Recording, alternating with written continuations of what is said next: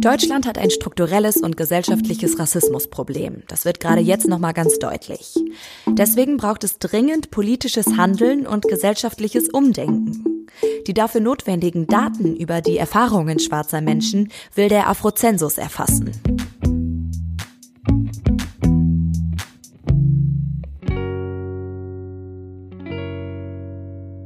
Bisher gibt sowas in ganz Europa noch nicht. Eine Statistik, die Lebensrealitäten, Diskriminierungserfahrungen und Perspektiven schwarzer Menschen sammelt. Und deshalb hat die Initiative Each One Teach One den Afrozensus gestartet. Dahinter steckt eine Online-Befragung und in dieser sollen erstmals schwarze, afrikanische und afrodiasporische Menschen unter anderem ihre Erfahrungen mit Diskriminierung in Deutschland und auch ihre Erwartungen an Politik und Gesellschaft mitteilen. Und wir sprechen heute mit Monish Aikens und Theresa Bremberger, den beiden Leiterinnen des Afrozensus. Hallo ihr beiden. Hallo. Hallo. Könnt ihr uns am Anfang nochmal zusammenfassen, was genau erfasst der Afrozensus? Ähm, das ist schon ganz richtig gesagt. Der Afrozensus ist die erste große Online-Befragung schwarzer, afrikanischer und afrodiasporischer Menschen in Deutschland. Und es geht vor allem um die Lebensrealitäten und Erfahrungen, die schwarze Menschen in Deutschland machen. Dazu zählen auch Rassismus und Diskriminierungserfahrungen, aber es geht um die allgemeinen sozialen Umstände, unter denen wir in Deutschland leben. Warum ist das denn so wichtig, dass gerade diese Daten erfasst werden? Es gibt gar keine Datengrundlage zu ähm, den Erfahrungen ähm, schwarzer Menschen in Deutschland. Es gibt öfter die diese Erzählung über Alltagsrassismen, darüber gibt es äh, irgendwie einen Austausch, das erscheint auch öfter in Medien, aber wie tiefgreifend das eigentlich ist und äh, wie strukturell das, der antischwarze Rassismus verankert ist, dazu gibt es überhaupt keine Daten. Genauso wenig wie es Daten darüber gibt, wie schwarze Menschen ähm, sich engagieren zum Beispiel und ähm, was ihnen wichtig ist, etc. Also es geht uns nicht nur um die ähm, Diskriminierungs- und Rassismuserfahrungen, die sie machen, sondern auch ähm, ihre Erfahrungen und Lebenswirklichkeiten als Teil dieser Gesellschaft abzubilden. Es gibt ja schon Statistiken, die die Kategorie Menschen mit sogenanntem Migrationshintergrund beinhalten. Was ist das Problem bei diesen Datenerhebungen, auch bei dieser Kategorie? Mm, also da, genau, das Statistische Bundesamt arbeitet ja mit dieser Kategorie Menschen mit Migrationshintergrund und das war auch, als es, glaube ich, eingeführt wurde, gar keine so schlechte Idee. Und es ist ja auch irgendwie gut, Zahlen darüber zu haben, wer migriert ist. Und es ist auch gut, dass diese Definition nur in die zweite bis dritte Generation reicht. Also, dass man auch nicht für immer so diesen Stempel aufgedrückt hat, so, ah, ähm, hier Migrationshintergrund. Aber es gibt so, ähm, ein Problem mit der Kategorie ist, dass sie nicht ausreicht, um rassistische Diskriminierung abzubilden weil sie aufgrund der Definition Menschen, die Rassismuserfahrungen machen, ausschließt. Und sie schließt Menschen mit ein, die keine Rassismuserfahrung machen. Also wir machen immer so ein Beispiel so, eine ähm, weiße Person, die zwei weiße Elternteile hat, einmal aus Österreich und einmal aus Deutschland zum Beispiel, die hat nach der derzeitigen rechtlichen Definition von Migrationshintergrund einen Migrationshintergrund. Diese Person macht aber in Deutschland keine Rassismuserfahrung. Und auf der anderen Seite gibt es schwarze Menschen in Deutschland, die hier schon in der vierten, fünften Generation leben, die nicht mehr unter diesen Migrationshintergrund fallen, die aber rassistische Diskriminierung erfahren. Und die ja, deutsche Bundesregierung ist auf diese Art und Weise mit dieser statistischen Größe halt nicht in der Lage, unsere Lebensrealitäten abzubilden. Ich denke, auch ein Problem mit dem Konzept Migrationshintergrund ist, dass in der Praxis oder in der Realität oft auch ähm, Menschen, die Rassismuserfahrungen machen, darunter gefasst werden. Also wenn Lehrkräfte zum Beispiel angeben, ob sie Kinder mit Migrationshintergrund haben oder nicht, machen sie das auch an äußeren äh, Merkmalen fest und Zuschreibungen. Und demnach ist das irgendwie ein Konzept, was so ähm, in der Praxis ein wenig die Rolle von Ethnie oder ähm, Herkunft eingenommen hat, was dann aber auch wiederum zu rassistischen Stigmata und Stereotypisierungen führt. Und deswegen ist das äh, Konzept auch aus ähm, BIPOC-Perspektive sehr umstritten. Also hier hat ja schon mal die Politik dann ähm, versagt und ähm, in der Wissenschaft ist das ja auch nicht ausreichend thematisiert, dass es antischwarzen Rassismus gibt. Und ähm, ja, zum Teil wird es ja sogar komplett ähm, nicht in Frage gestellt. Was erwartet ihr euch denn von den Ergebnissen der Online-Befragung? Also, Monish, wolltest du? Ja, ich wollte sagen, dass es zum einen politisch ähm, sehr schwierig für Deutschland ist, eben auch den internationalen Bestimmungen nicht nachzukommen, der UN-Konvention sozusagen, die sie unterzeichnet haben, nicht nachzukommen. Und ähm, in diesem Zusammenhang fordern wir ja auch im Rahmen der UN-Dekade für Menschen afrikanischer Herkunft, dass eben mehr getan wird in der Politik und auch in ähm, soziopolitischen Aspekten. Und ähm, dann ist die Antwort darauf oft, dass es keine Datengrundlage gibt, mit der man irgendwie irgendwas beschließen könnte oder mit der ähm, die deutsche Politik ähm, gesamtgesellschaftlich etwas gestalten könnte. Und wir wollen mit, die, mit dem Afrozensus sozusagen auch nochmal Druck aufbauen und ähm, nicht mehr hören müssen, dass es an, ähm, an Datengrundlagen fehlt. Also halt auch in diesem wissenschaftlichen Kontext. Also dass diese Erhebung, die wir als sozusagen erste Erhebung machen, muss fortgeführt werden. Da muss äh, mehr investiert werden, um ähm, das auch wissenschaftlich zu verankern, weil die ähm, Politik orientiert sich an der Wissenschaft und umgekehrt. Und das ähm, geht nicht, dass die Perspektive rausfällt. Also die Bundesregierung ist da ja auch so etwas paradox. Also auf der einen Seite hat sie im Nationalen Aktionsplan gegen Rassismus anerkannt, dass schwarze Menschen eine vulnerable Gruppe sind, die besonders von Rassismus betroffen ist. Und auf der anderen Seite weigert sie sich aber, spezifische Daten dazu zu erheben. Und wenn wir aber in Deutschland Strategien ähm, entwickeln wollen, die antischwarzen Rassismus bekämpfen, dann brauchen wir diese Datengrundlage, um dann auch am Ende gucken zu können, okay, wirken die Maßnahmen die wir irgendwie implementiert haben oder implementieren wollen.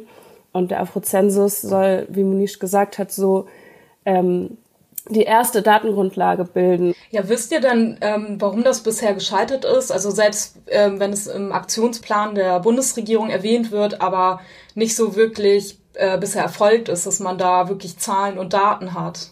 Also das, was wir am öftesten hören, ist in Deutschland schon historisch begründet. Ne? Also Erfassung von Ethnien oder Minderheiten ist halt aufgrund der Geschichte mit dem Nationalsozialismus und dem Dritten Reich, äh, da traut sich irgendwie niemand dran und es wird immer wieder als ähm, ja, Entschuldigung gegeben, warum diese Daten nicht erhoben werden sollen, geht aber auch an unserem Vorhaben halt vorbei, weil wir wollen ja nicht zählen, wie viele schwarze Menschen gibt es in Deutschland oder ähm, wir wollen ja Lebenserfahrungen sichtbar machen und wir wollen Diskriminierungserfahrungen sichtbar machen. Und da gibt's dann eigentlich keinen Grund, warum das so nicht erhoben werden sollte. Vor allem, da der Afrozensus ja jetzt zum Beispiel auch gar nicht von staatlicher Seite ist, sondern ähm, aus einer Community-Perspektive erhoben wird und wir nochmal einen ganz anderen Blick auf diese Daten haben und die Daten auch anders geschützt sind. Aber ihr habt auch jetzt Unterstützung von staatlicher Seite dabei, oder? Genau, das Projekt wird finanziert von der Antidiskriminierungsstelle des Bundes und ähm, wir stehen auch in fachlichem Austausch ähm, und äh, Begleitung. Demnach auf jeden Fall. Also das ähm, ist von staatlicher Seite gefördert. Den Fragebogen verschickt ihr jetzt Ende Juni. Wie läuft's denn bisher? Wie viele Menschen haben sich schon registriert für die Online-Umfrage? Wir gehen jetzt auf die 5000 zu. Also schon über 4800 Menschen haben sich angemeldet. Und welche Unterstützung braucht ihr dabei noch bei der Verbreitung zum Beispiel auch der Umfrage? Ähm, wir möchten so viele wie möglich erreichen und ähm, so unterschiedliche Perspektiven und Lebenserfahrungen wie möglich. Und ähm, demnach können wir jede Unterstützung gebrauchen.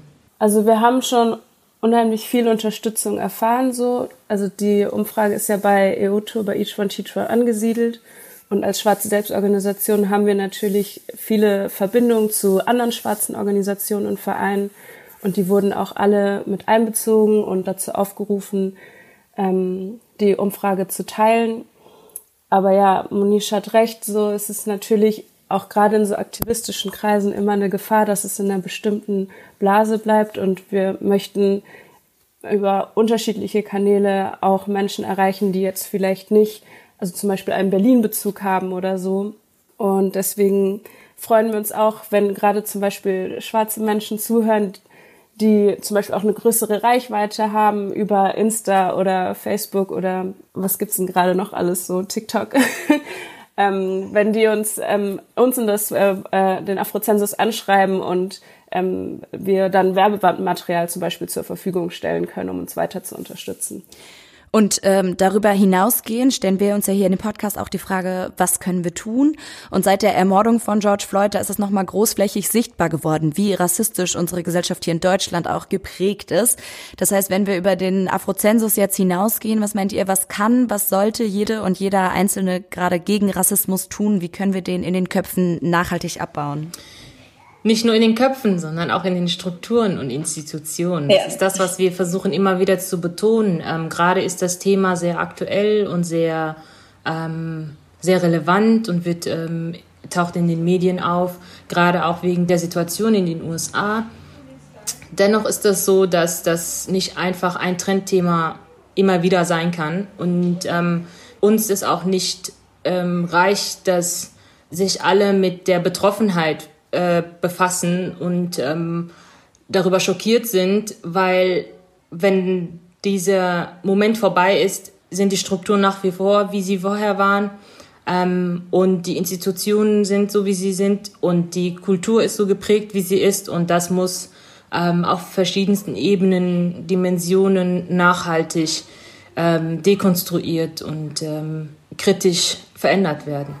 Ich glaube, eine Sache, die wir jetzt auch gerade immer wieder auch in den Medien hören, wenn auch ja, vor allem schwarze Menschen gefragt werden, was muss so passieren, dann ist dieser erste Aufruf immer so dieses Zuhören, weil also diese schwarzen Stimmen und diese Perspektiven, die gibt es in Deutschland schon so lange und ähm, die bekommen aber von der weißen deutschen Mehrheitsgesellschaft nicht die die Plattform, die sie eigentlich bekommen sollten und ist also aus einer schwarzen Perspektive ist es auch sehr ermüdend, wenn wir uns seit Jahrzehnten eigentlich ähm, dieselben Sachen anhören müssen und wenn auch die Auseinandersetzung mit Rassismus immer wieder von vorne anfängt und immer über unsere Rassismuserfahrungen gehen muss. Also mir fällt das gerade in den Medien sehr stark auf. Jetzt kommen diese Berichte und es geht aber da, also es wird eigentlich immer wieder erstmal die Frage gestellt, Rassismus in Deutschland, gibt es das wirklich? Und das ist ähm, unheimlich respektlos und verletzend, weil diese Geschichten werden die ganze Zeit erzählt. Und ähm, ich glaube, ganz viele Menschen haben das, die von Rassismus betroffen sind, haben das Bedürfnis, jetzt mal einen Schritt weiter zu gehen. Also zu gucken, okay, wir wissen, dass es das in Deutschland gibt, aber wo können wir jetzt ansetzen und tatsächlich was verändern? Und nicht in diesen Geschichten von Alltagsrassismus hängen bleiben, die ja auch immer wieder, also für Menschen, die Rassismuserfahrungen machen, aufwühlend sind. Und ähm, ja, Monish hat es richtig gesagt, so wir können nicht in der Betroffenheit hängen bleiben, wir müssen Schritte weitergehen. Und damit wir diese Schritte weitergehen können, ähm, gibt es noch etwas, was wir nicht beachtet haben, was in den Medien im Moment gar nicht erst thematisiert wird und was ihr noch ergänzen wollt? Ähm, genau, es ist sehr wichtig, sich mit konkreten Veränderungszielen sozusagen zu, zu befassen. Ich würde mal noch hinzufügen, dass genau, also Menschen sich ja auch in, an unterschiedlichen Punkten in ihrer Auseinandersetzung mit Rassismus befinden. Und ähm, so eine individuelle Auseinandersetzung, für die gibt es bei mir gerade eigentlich keine Ausrede mehr, warum die nicht stattfindet. So Alice Hesters war jetzt ähm, bei Anne Will. Ähm, sie hat ein Buch geschrieben, Tupoka Gitte hat ein Buch geschrieben. Es wurden unheimlich viele Bücher von schwarzen Autorinnen geschrieben. Da muss man ein bisschen googeln und dann kann man sich ähm, erstmal auf jeden Fall auch einfach mit sich selbst und wie man in diesen rassistischen Strukturen positioniert ist, auseinandersetzen. Und dann, wie Monish gesagt hat, kann ich weiter gucken, so, wie sieht's eigentlich auf meinem Arbeitsplatz aus? So, wer, mit wem arbeite ich zusammen? Wer sind die Leute, die da sichtbar sind und die da sind? Und wer sind eigentlich die Leute, die ich nicht sehe oder nur in bestimmten Positionen sehe? Und wie kann ich ähm, dazu beitragen, dass sich dieses Bild auch verändert? Und bei der Politik, es gibt viel Anerkennung, so ja, ja, genau, ähm, wir müssen nicht nur in die USA gucken, Rassismus gibt es auch in Deutschland. Und dann sagt ähm, die SPD-Parteivorsitzende Esken, wir haben ein latentes Rassismusproblem in Deutschland und die halbe Partei geht auf die Barrikaden und verneint das und erkennt das nicht an und widerspricht in der SPD, sprechen Leute von Einzelfällen in der Polizei. Und das nach einer Demo am Samstag, wo junge schwarze Menschen verprügelt, festgenommen wurden, ohne dass es dafür einen Anhaltspunkt gab, außer einen rassistischen. Und das ist einfach, ja, es macht mich unheimlich wütend, weil selbst wenn es einzelne Leute gibt, die das anerkennen, in dem Moment, wo es wirklich ans Eingemachte geht, da kommt der Widerstand. Und in dem Moment, wo es um unsere eigenen Strukturen geht und wir nicht nur in die USA gucken können, da kommt der Widerstand und der muss abgebaut werden. Es muss, ja, es muss einfach was passieren. Und es kann auch nicht sein, dass ähm, wir sozusagen das so immer thematisieren in unserer Gesellschaft, als wäre das ein Problem von schwarzen Menschen alleine. Wenn wir sind alle Teil dieser Gesellschaft und Rassismus ist ein weißes Problem. Es ist ein Problem, womit wir schwarze Menschen äh, leben müssen, konfrontiert sind. Und, aber es muss mal klargestellt werden, dass es ein weißes Problem ist und dass die Menschen, die weiße Menschen, die sich nicht damit beschäftigen, ihre privilegierte Position einnehmen, sich nicht damit beschäftigen zu wollen oder zu müssen, was den Status quo erhält.